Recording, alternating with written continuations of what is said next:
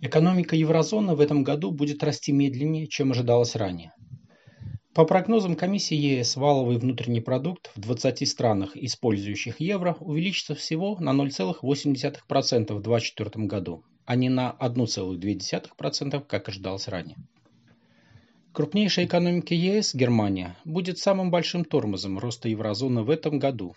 Рост составит всего 0,3%, и это после рецессии на 0,3% в прошлом году. В 2025 году экономический рост, по ожиданиям Еврокомиссии, должен ускориться до 1,5%.